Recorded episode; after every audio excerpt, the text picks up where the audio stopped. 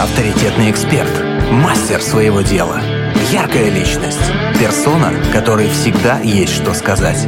В проекте Headliner на Rock'n'Roll FM. А сегодня у нас в гостях писатели, авторы издательства «Росмен» и АСТ Герман и Тамара Рыльский. Доброе утро, спасибо, что пришли. Привет. Всем привет. Доехали, доплыли, все замечательно, и кру- круто и здорово. А в ваших романах часто ли бывают такие какие-нибудь внештатные ситуации, какие-нибудь погодные условия и, и прочее? Ну, Да, бывает, Там конечно. сплошные внештатные ситуации. У нас сплошные внештатные ситуации, у нас все-таки как-никак триллеры. Это А! наш основной жанр, поэтому без внештатных ситуаций никак и никогда. Ну да. Из одной внештатной в другую. Да. А вообще у нас э, в нашей дебютной книге э, это «Ноктамбула кошмары». Там у нас все крутится вокруг дождя. О, даже так. Да. Вот.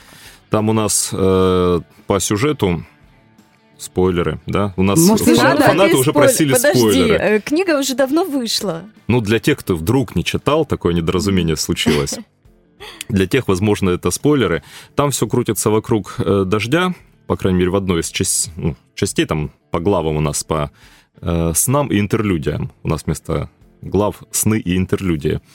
Вот. И э, дети вызывают дождик, который, ну, как бы отрезает э, целый парк, парк аттракционов от реальности.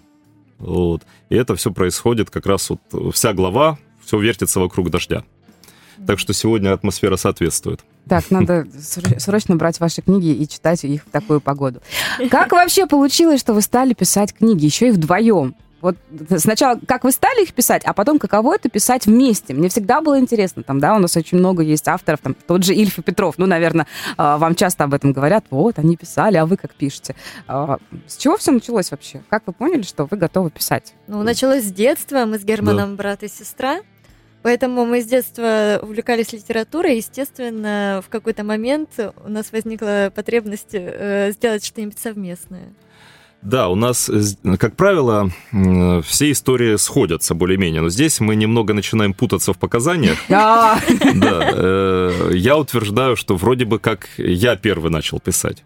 Тома с этим не соглашается, говорит, что она примерно в то же время начала писать, независимо от меня. Ну, единственное, э, Гера старше, поэтому есть маленький шанс, что он, может быть, начал раньше. Но я еще не осознавала в том младенчестве.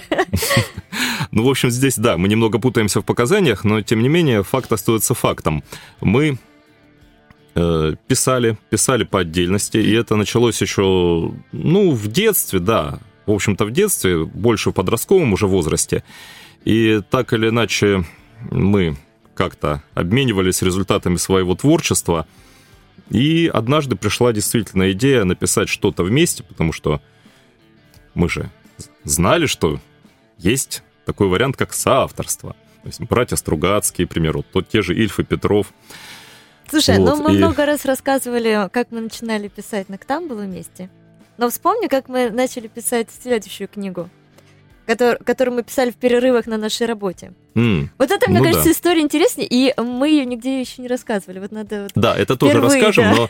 но все-таки стоит начать с э, Ноктамбулы, потому что Ноктамбула нам потом дала путевку в этот самый литературный мир, к такой которому же мы хотели присоединиться. М? Да? В такой уже прям э, серьезный литературный мир. Вас Да, печатают да, большие в профессиональный, издательства. да, именно в эту высшую лигу литературную. А как получилось? Вот эта вот книга, которую мы несколько раз упоминали, «Ноктамбула», э, мы начали писать именно подростками. Э, И потом со, со временем мы ее отложили, и со временем э, мы просто ее переработали и послали на конкурс. А, А прошло между тем, как мы написали ее в своем первом варианте, и когда мы послали ее на литературный конкурс, и там она выиграла, прошло много-много лет. И э, в перерывах мы что-то писали, э, вместе, отдельно, в основном вместе, набивали руку, э, но так вышло, что наша первая совместная книга, которую мы писали ну, почти детьми, она э, стала нашей первой изданной книгой, первой изданной по-настоящему книгой. Э, Естественно, что мы ее переписали за эти же годы, мы действительно чему-то научились. Хочется в это верить. Вот.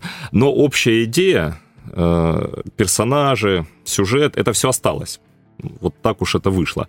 А история, которую упоминает Тома, это про книгу, которая выходит буквально вот сейчас, в сентябре-октябре. Ну да, это АСТ уже Да, издательство. это в, в издательстве АСТ. Мгм. Э, Книга называется «Кряхоновая крепость. Водовороты времени». Это первая часть трилогии. Э, Это тоже достаточно интересная история. Мы э, начали ее писать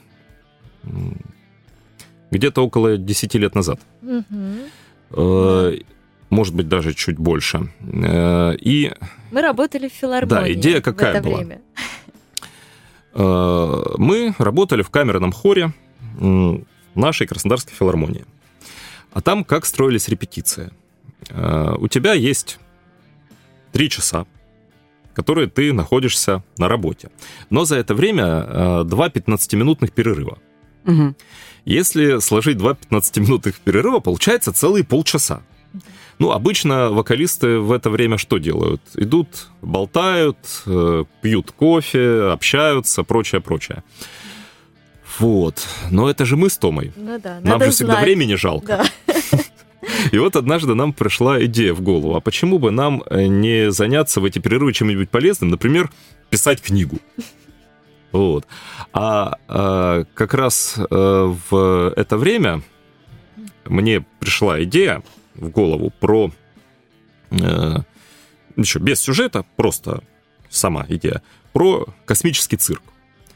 Просто однажды я подумал, что цирк похож на летающую тарелку. Ну, как само здание. Ну, внешне, да. Да, и где-нибудь в далеком будущем, возможно, э, цирк смог бы уже путешествовать э, между планетами в виде космического корабля, да, прилетает, э, гастроли, дает представление. Вот такую идею я Томе озвучил.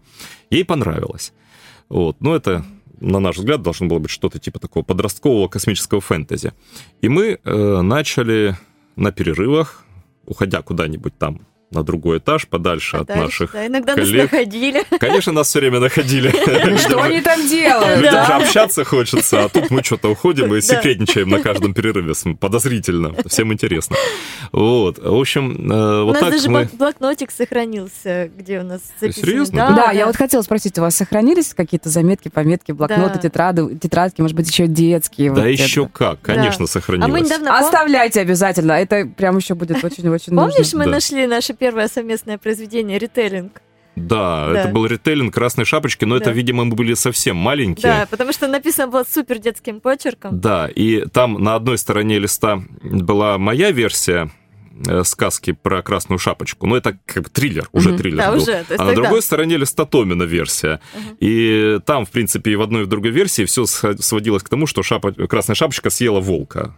Вот вот. Очень многие дети, между прочим, хотели, чтобы было именно так, Да, действительно. вот так и происходило.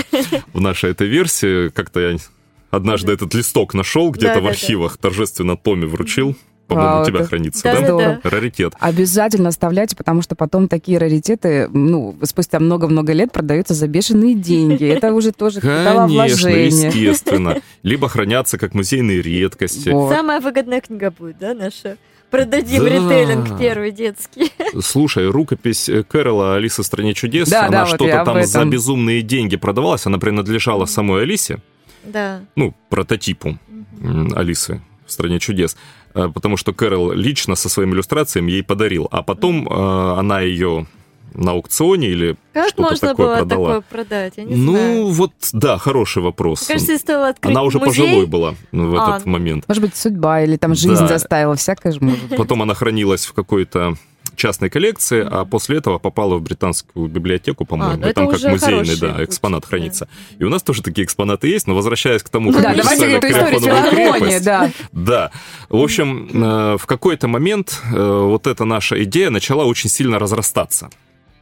Э, Насыщаться какими-то подробностями, персонажи, целый мир, целая вселенная получилась. Э, Пожалуй, вот эта Кряхоновая крепость — это наша самая подробная и масштабная вселенная, э, если брать количество сопутствующего материала. То есть история планет, различных цивилизаций, э, много персонажей, она очень многослойная. Вот, и, э, в общем, мы поняли, что, да, полчаса как бы за- заполнить это здорово, но через какое-то время мы уже начали собираться отдельно. Ну да, и по поводу- по-человечески Да, мы поняли, что вот такую книгу, Да. э, несмотря на то, что это полчаса в день, это для такой книги ничего. Но надо было что-то попроще. Мы изначально э, просто представлялось что-то простенькое. Детское, про летающий цирк, и какие-то ну, приключения, небольшая подростковая детская книга. А потом получились такие Звездные войны с очень масштабной вселенной. Вот. И э, мы вернулись к нашим коллегам пить э, кофе в перерывы, а Не, собираться подожди, я по поводу этой вселенной начали. тогда. Я уже уволилась, и мы перестали. Ну да, потом через Да. некоторое время я вслед за Томой уволился, да, и мы уже э, начали делать свою вокальную студию. Вот, но теплые воспоминания о нашей филармонии, о том, как мы пытались на перерывах писать книгу, сохранились. А филармонии, может быть, до сих пор вспоминают вас и говорят, вот у нас ребята работали, Да, они... вспоминают знают, нас в филармонии, мы общаемся со многими Вот, это, коллегами. это, это отлично и очень здорово. Уверена, что многие ваши коллеги наверняка теперь ваши фанаты. Ну, может быть. Хочется, да? хочется верить. Хочется в это Да. верить. Прервемся ненадолго. У нас сегодня в гостях э, настоящий писатель, профессиональные авторы издательства «Росмен» и АСТ Герман и Тамара Рыльские. Если есть вопросы, пишите. Хедлайнер на Rock'n'Roll FM. Проект Headliner выходит не только по пятницам, но и каждый день. Это новый сезон здесь, на Rock'n'Roll FM. С вами Галя Максимова. А у нас в студии Герман и Тамара Рыльские, настоящие писатели, авторы известных издательств. А, Ребят, мы выяснили про филармонию, что вы, работая там, э, находили время для того, чтобы заниматься творчеством. А вообще, насколько это энергозатратно по времени? Вот нам всем кажется, ну, многим, например, а, что писательство, ну, это что такое? Ну, сел и пиши себе. А оно же нет. Там же и вдохновение тоже нужно какое-то. Какой-то особый настрой. Есть ли у вас какие-то вот такие четкие м, а, разграничения, что вот мы должны в день, как Стивен Кинг, да, там, простите за если вдруг там Я не- не очень приятное сравнение, там он же говорит, я там обязательно 10 листов должен выписать, хочу, не хочу. У вас есть какие-то вот такие свои истории? Э, Да, э, на самом деле э, писательство по затратам времени это самое серьезное, наверное, творчество из всех возможных видов творчества, потому что на литературу уходит все свободное время. В буквальном смысле, без преувеличения. То есть э, получается, что пока я писал, ну, пока мы писали, можно сказать, для себя мы набивали руку.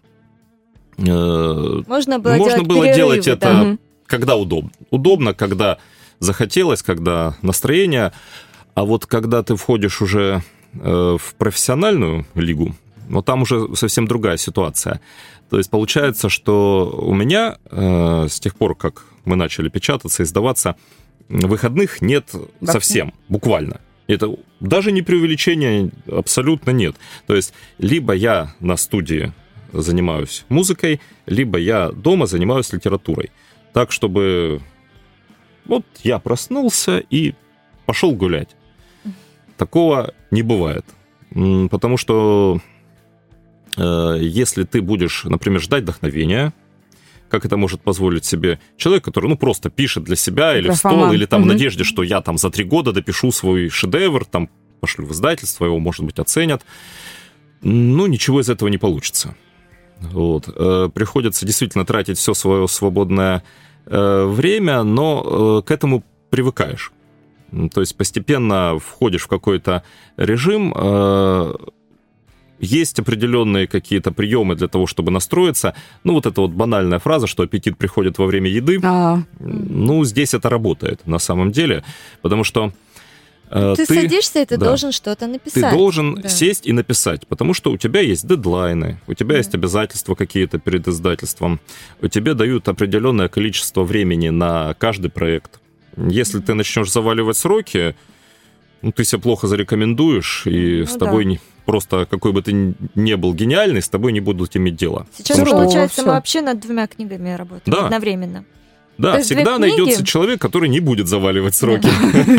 Будет все делать четко, вовремя. Но вот мы как бы все ухитряемся держать как-то так под контролем. Э, Сроки не заваливаем, приходится даже сдаем просто раньше. постоянно писать. Да, То есть, приходится если ты постоянно постоянно писать. пишешь, то ты, в принципе, не завалишь сроки. Да. То есть все равно у тебя накапливается материал. Невозможно. Это не такая работа, которую как студенты можно выполнить в ночь до, за экзамен, до экзамена. Э, Само собой. Да. Ты не можешь жертвовать качеством. Это само собой понятно, это естественно. То есть ты не можешь ускориться за счет того, что сейчас, э, не знаю, там начнешь пробегать сцены, э, ну, более простым языком, предположим, да? Это же потом все чувствуется, когда Конечно, читаешь. Да. То есть э, так ускориться не выйдет. Значит, получается, ты рассчитываешь, что вот у тебя три месяца на книгу, ты пишешь примерно с- ну, в таком темпе, у тебя определенная есть густота повествования, то есть определенная вязкость текста, определенный темп текста, и ты должен это выдержать от начала до конца. Ну, ускоряться, э, там, сжимать, например, время, это понятно, но это если требует сцена, например, какая-то динамичная, да? Вот. А, Ну, э, ты знаешь, я тебя перебью. Мне кажется, что в этом плане, из-за того, что мы обмениваемся текстом, получается, что мы не можем себе позволить это. То есть где-то, если э, какая-то сцена выглядит скомканной, то второй человек, который это читает, он на это обратит внимание. Да, и Ты- он потому за, что ты в первую очередь читаешь как читатель это, Да, да? не за своего соавтора он эту сцену докрутит, расширит или Мгм. обсудит. Вместе там это сделаем, или вернет на доработку, то есть мы же обмениваемся фрагментами. Вот. А писать, э, как вот было сказано, как Стивен Кинг, например, там 10 листов, грубо говоря.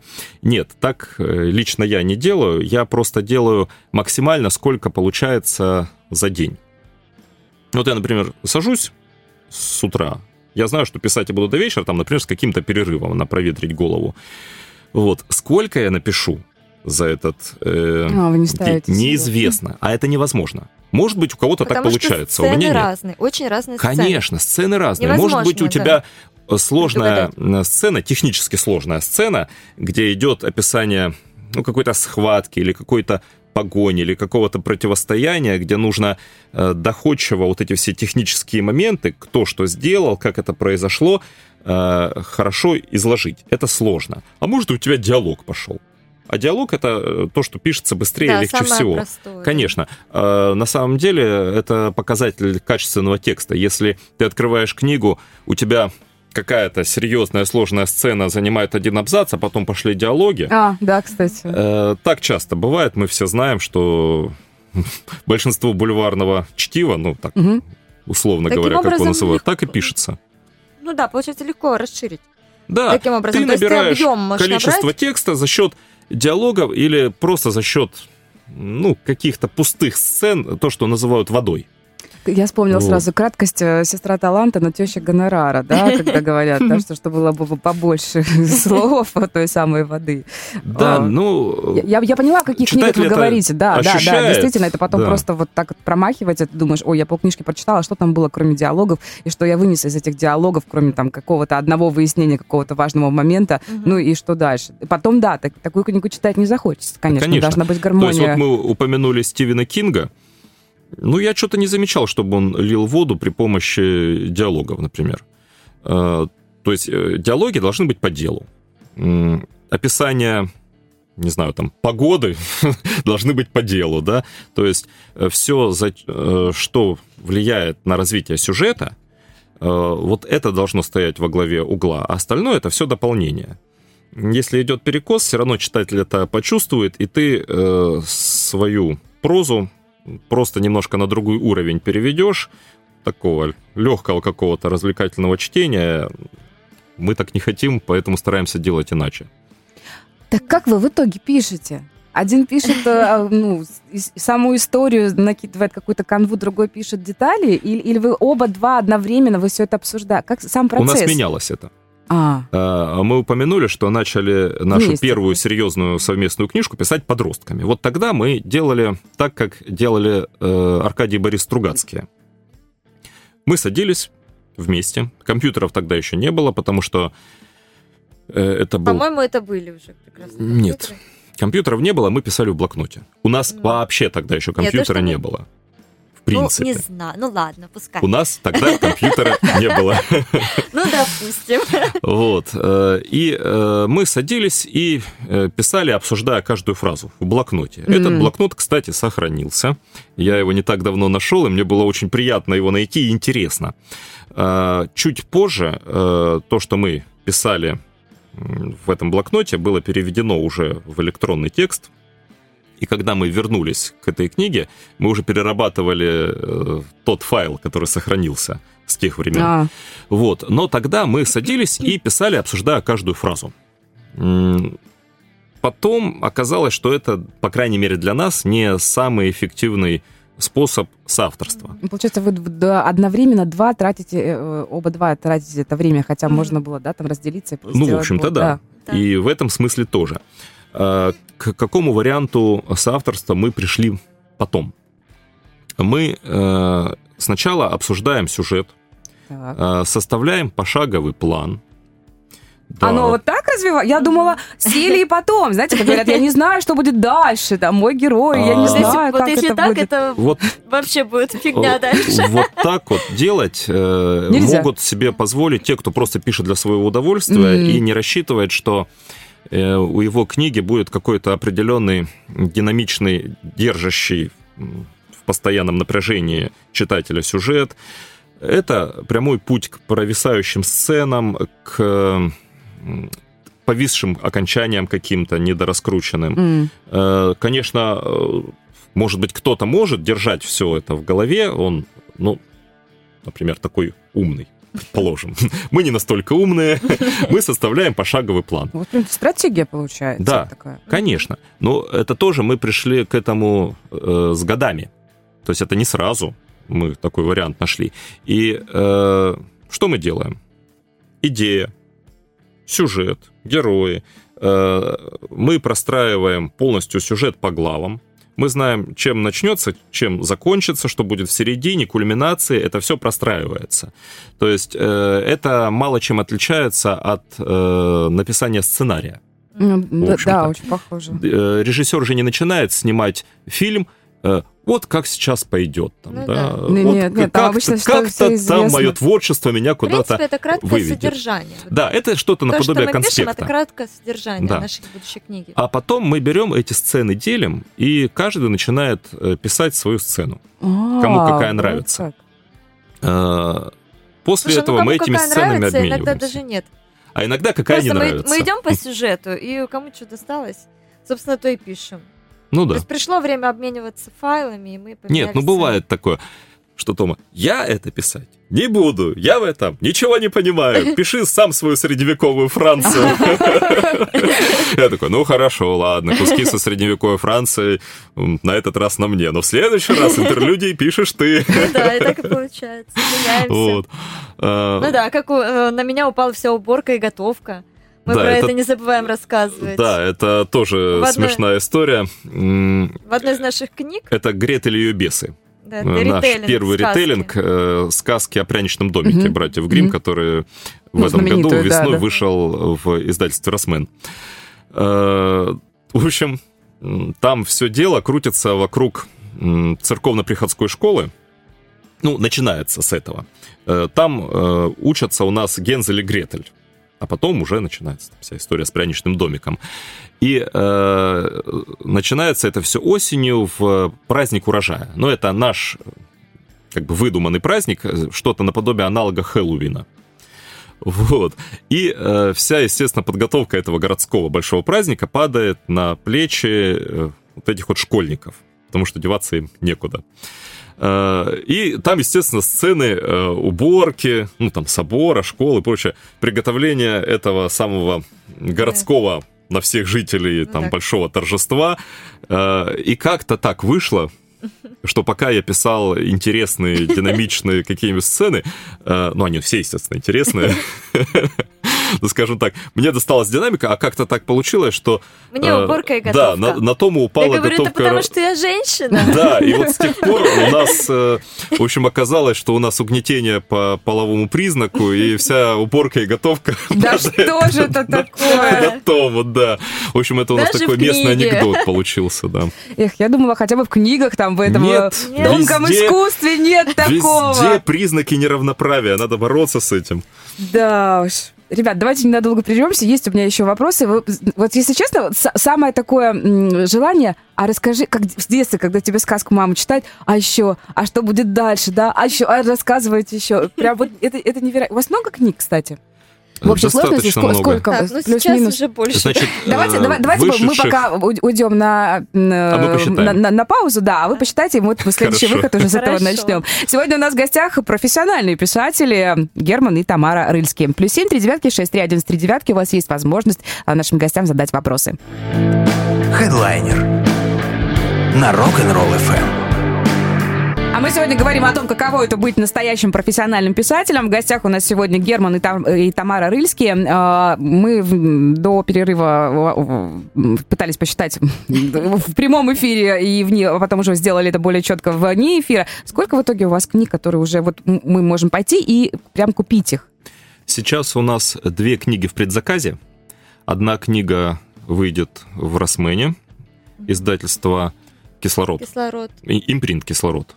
Ну, импринт — это как бы редакция издательства, которая занимается определенной Да, я, я поняла. тематикой. Вот у нас молодежная фэнтези, импринт Росмена называется «Кислород». Вот там у нас выходит э, ритейлинг э, сказки про синюю бороду, который Ой, будет я обожала называться... ее в детстве вообще. Конечно, да, мы же берем в ритейлинге наши любимые сказки, так что у нас вкусы сходятся, видимо.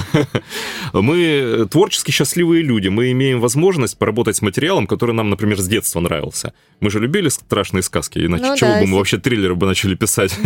И э, мы написали в этом году для кислорода э, два, нет, Гретель мы написали в прошлом году, а Ага. вышла она весной этого года. И уже в этом году, летом, мы написали весной и летом, мы написали ритейлинг сказки про синюю бороду. Она в предзаказе. Она выйдет где-то в конце сентября, начало октября. Называется «Взломать смерть». Ну, это такая как бы сказка про средневековье, но на самом деле мы действия перенесли в наш мир. Мало того, мы там задействовали искусственный интеллект, Вау. э, IT-технологии, Современная повестка Да, присутствует. Конечно, Да. то есть э, главная героиня у нас там хакер. Ну, стоит прочитать. Я спойлеры давать особо не, Не, не, буду. не на- не надо, не надо, Вот. остав- оставляйте. А э, вторая книга, которая у нас находится сейчас тоже в предзаказе, она уже появилась на сайте Читай города, на сайте издательства Озон, Wildberries. Э, Это уже издательство АСТ, импринт No Sugar. И там у нас выйдет первая часть трилогии фантастической, про которую мы э, рассказывали до перерыва, ту, которую мы начинали писать в тех самых А, это перерывах. космический летающий цирк, да? Да, с которым- космический да. летающий цирк называется Криохоновая крепость, э, водовороты времени. Криохон — это э, в нашей Вселенной э, неразрушимый металл, самый крепкий металл во Вселенной. Называется Криохон.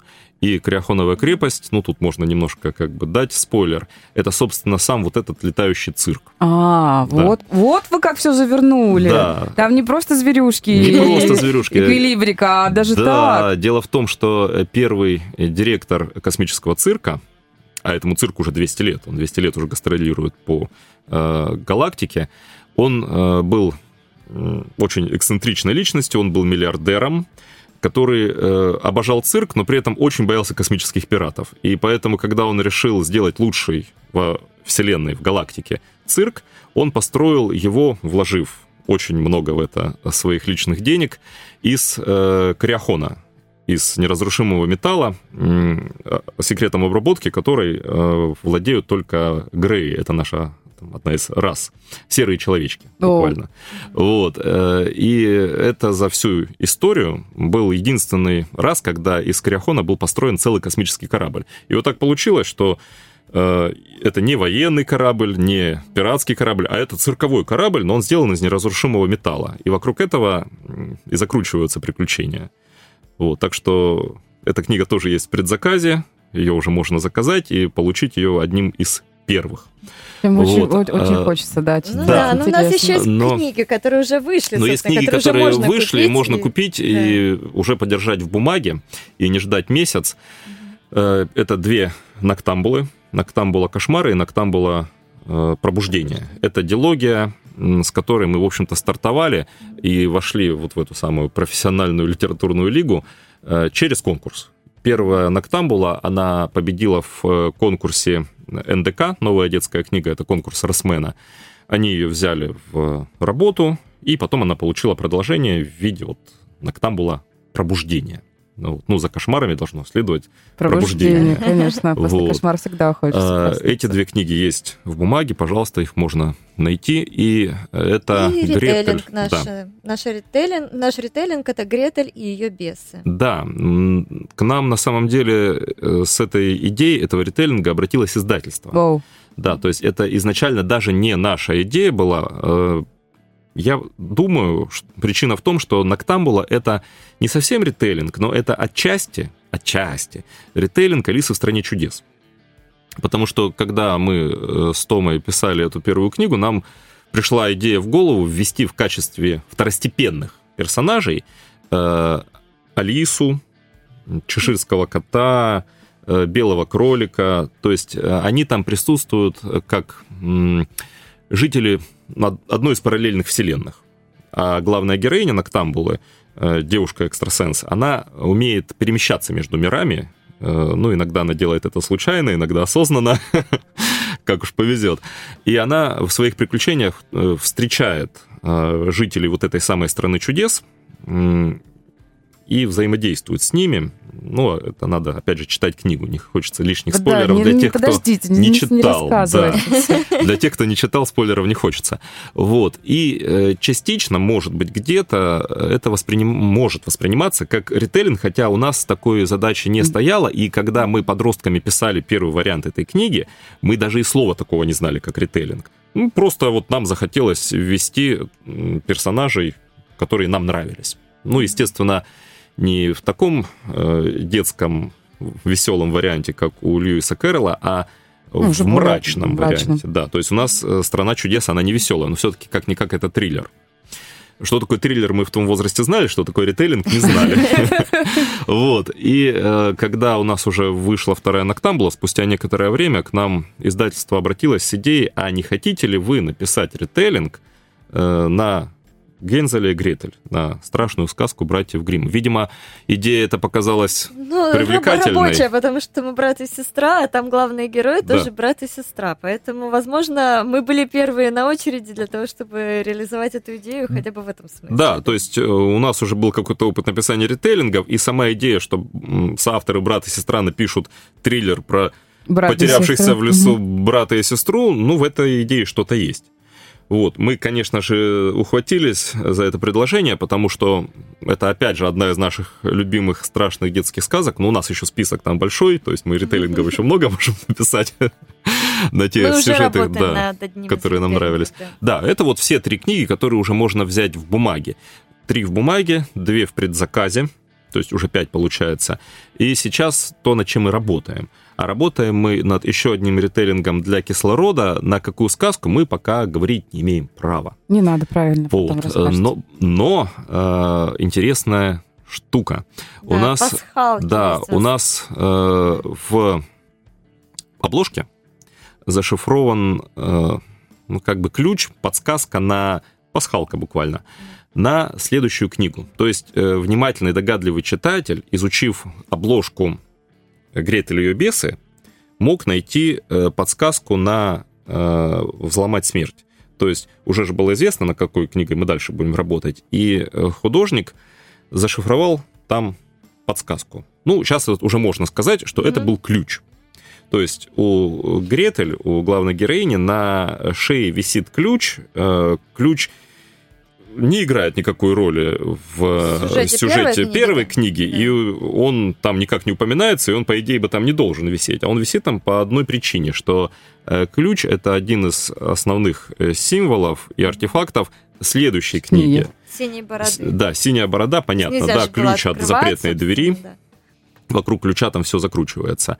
Вот. И теперь на обложке «Взломать смерть» э, тоже есть один элемент, который намекает на следующую сказку. Ну над да, которой причем мы работаем. уже угадал, что это за элемент, но не угадал сказку. А, да, то есть вот как. были Потому что там легко умные читатели, которые догадливые, которые поняли, что это вот эта штука, и, и даже поняли, что это, хотя, Да, э, хотя- можно подумать, что это что-то другое. Ну да, да, да. Да, но э, сказку неверно назвали. Потому что этот артефакт фигурирует не в одной сказке, скажем во так. многих. Ну, не во многих, но иногда Ну, фигурирует. просто есть самое очевидное. Самое очевидное, а есть, есть вот то, что менее очевидное. Еще не Мы, вспомнишь. э, да, в ритейлингах мы стараемся идти не по самым очевидным сказкам. Есть просто ряд сказок, на которые э, любят ритейлинги делать авторы. Сколько было написано ритейлингов на «Снежную королеву», ну, Да. посчитать сложно, например, Даже в да? магазин этот книжный, когда заходишь, да, смотришь, что, о, вот это, это, это Ну похоже да, очень. Белоснежка, да, например. Предположим, да. А здесь э, у нас история другая. То есть мы берем известные сказки, но не самые очевидные. И получается, ну, я, например, не знаю другого ритейлинга, кроме нашего на Гензеля и Гретель. Может быть, что-то есть, но, по крайней мере, мы не в курсе. Ну да. Опять же, также и на «Синюю бороду», и на следующий. только. В кинематографе. Да. На Гензеля и Гретель есть ритейлинги кинематографические, но не книжные, по крайней мере, мы про них не знаем. Ну, в этом случае получается, что мы первые пишем ритейлинг на эту сказку, это здорово. Интересно же быть первым, а не двадцатым в списке ритейлингов, которые уже там Конечно. так и сяк. Я еще хотела спросить, у вас очень круто оформлены, по крайней мере, из того, что можно посмотреть в соцсетях, а, а, очень круто оформленные книги.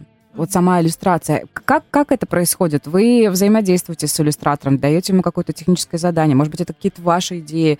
А, Нет, Как, мы нет? никакого отношения Нет? к созданию обложек вообще не имеем. Ну, блин, А что красиво интересно, очень, да. Вот потому что не имеем, потому и красиво. А, если бы сами рисовали, было бы по-другому. Ну, конечно. Интересно, что вот этот вопрос э, часто звучит. То есть, как ни странно, э, читателям интересно, имеют ли отношение авторы к созданию обложек, и зачастую даже как-то с разочарованием, так, о, так это не вы рисовали, или это не вы художника находили, Э, так это же и хорошо, потому что каждый должен заниматься своим, Своим делом, да. Э, литератор вовсе не обязательно должен э, понимать, как строится композиция на обложке, как сделать яркую, привлекающую внимание читателя обложку, не сделать ее банальной, например. Ну, может быть, я представляю, что вот это бы здорово смотрелось, а это, например, уже сто раз было. И это может быть э, вообще уже просто банально, и у всех э, художников как уже под запретом, предположим, да? Вот, но это же знать надо. Вот. А с э, художниками взаимодействует издательство, у них там целые брифинги проходят по этому поводу, обсуждения, мозговые штурмы, у них там, подбор гаммы цветов, то есть у них там есть какие-то Оттенки, оттенки, разные, они да. примеряют это. А, вообще, на самом деле, считается, что самая продающая обложка, когда на обложке девушка. Вот Ага. так вот, да. То есть э, у нас, например, на двух последних книгах Да, на обложке девушки. девушки. Ну, Главные Наверное, героини. неспроста. Наверное, неспроста, да.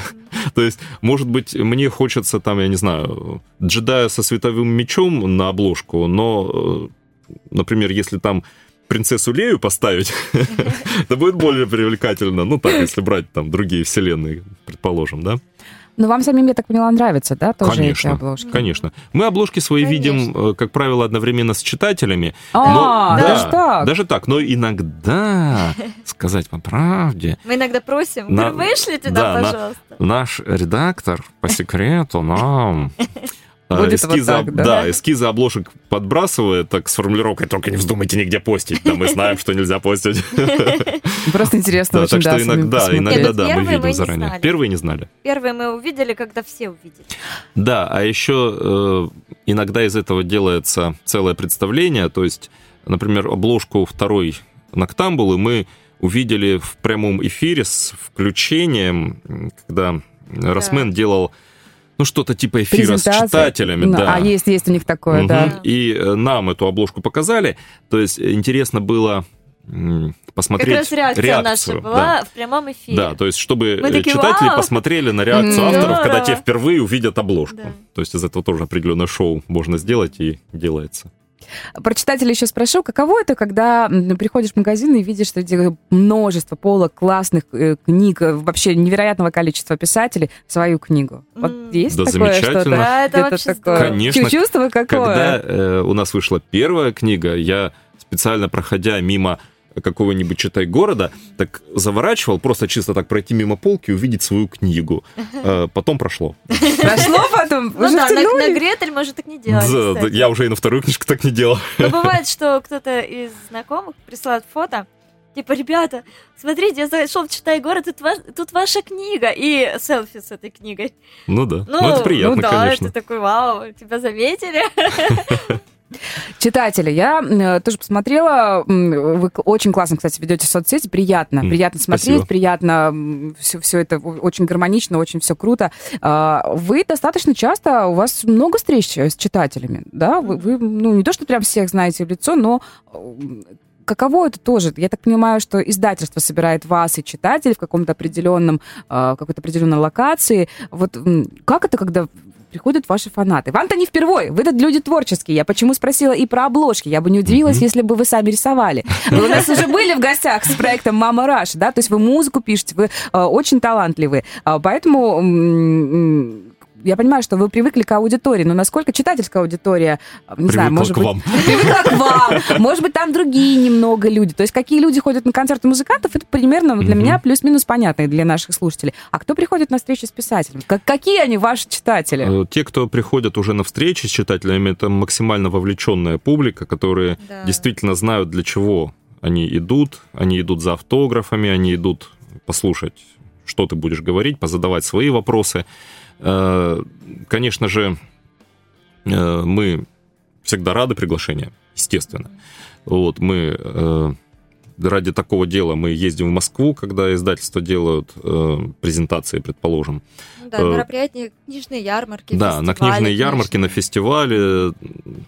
То есть мы заморачиваемся съездить в Москву ради просто встречи ну да, с читателями. У нас просто еще мы это любим. в библиотеках бывают. Да. Это отдельная это отдельная тема. В Краснодаре нас э, часто приглашают в библиотеки провести встречу с читателями. Э, у нас этот список библиотек все пополняется и пополняется. Ну, это же здорово. Да, у нас есть наша любимая библиотека э, имени Бакалдина, которая нас когда-то первой пригласила да. с первой книжкой. Это была вот наша первая встреча с читателями в Краснодаре.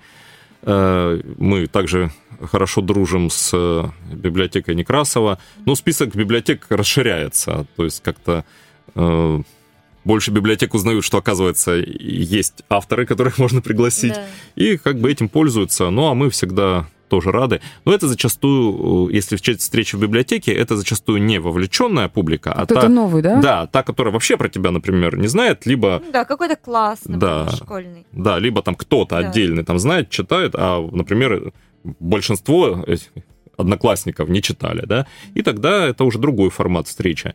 Ты уже там больше рассказываешь, там знакомство с тобой получается. В любом случае это интересно.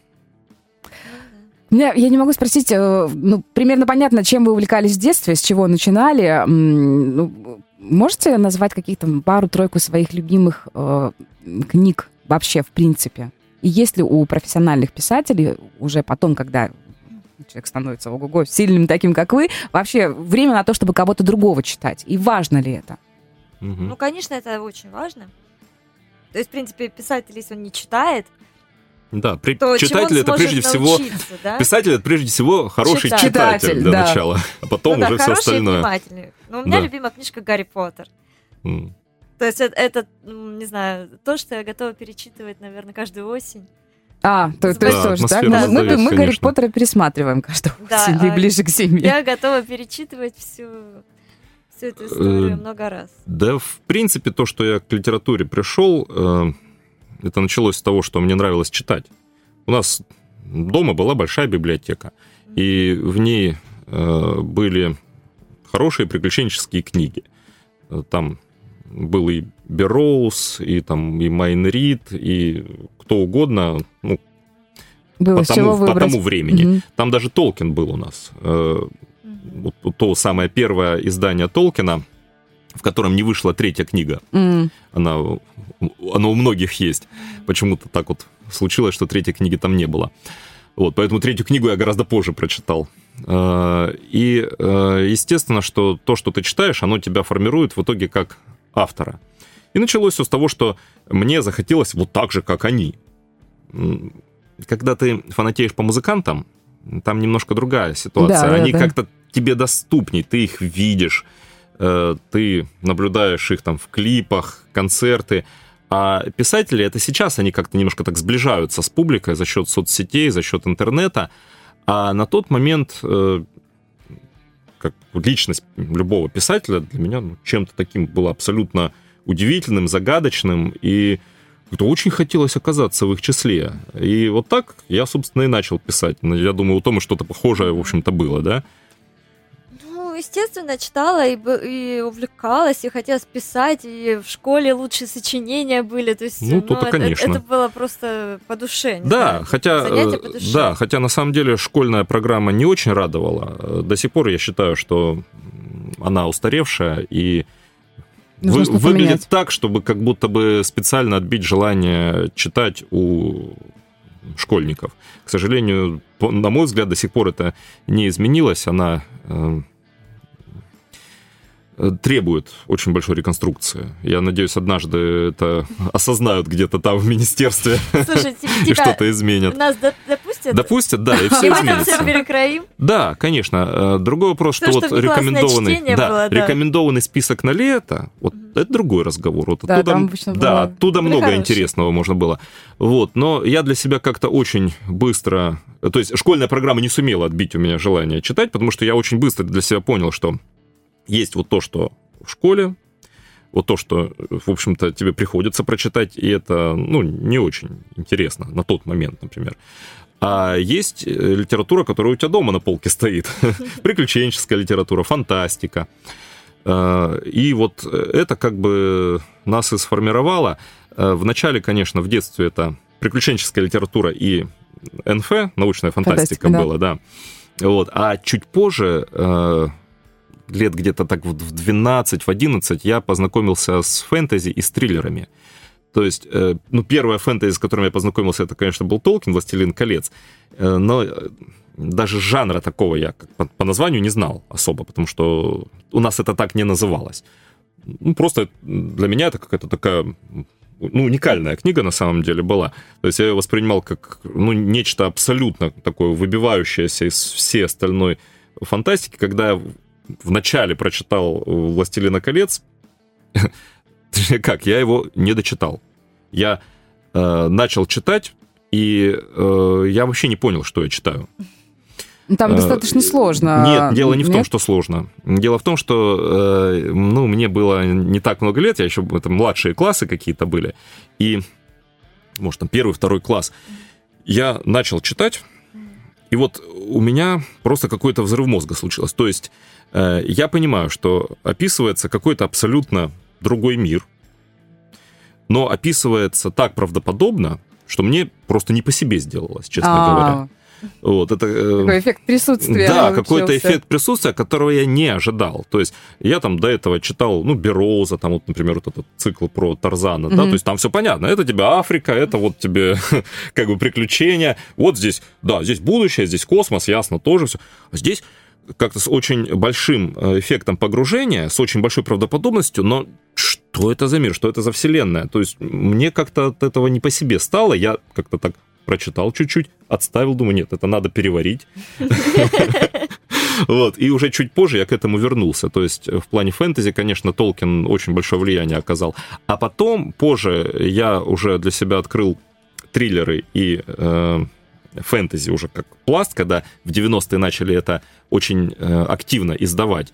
И, э, пожалуй, тут надо выделить такого автора, как Дин Кунс. Вот он оказал большое влияние на меня. И Стивен Кинг, вот вы говорили, ну, что да, как Кинг. сравнение как бы там не обидно. Нет, с чего вдруг? Э, мы Стивена Кинга никогда не пытались копировать, мы не пытались э, как бы учиться на нем, но все равно то, что ты много читаешь, оно все равно оказывает на тебе влияние какое-то. Вот. И, пожалуй, вот этих двух авторов стоит выделить, конечно.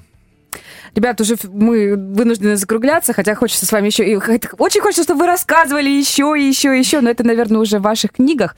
А, хочется теперь, я что поняла, хочется теперь еще что-то смотреть по вашим историям. Мне кажется, что мы через некоторое время все-таки а, соберемся и будем обсуждать уже экранизацию ваших творений. Мы Почему не нет? Мне кажется, это очень Было ярко, очень зрелищно. Если так да. случится, мы только за. Тогда будем рады. Рок-н-ролл FM обязательно заставит себе место в вашем плотном графике, который, уверенно, будет именно таким. Спасибо огромное, что пришли. Сегодня в гостях у нас были писатели, профессиональные писатели, авторы издательств «Росмен» и «АСТ», Герман, Тамара Рыльская, а, ну и, конечно, Галя Максимова. До завтра прощаемся. Хорошего понедельника. Хедлайнер на Rock'n'Roll FM.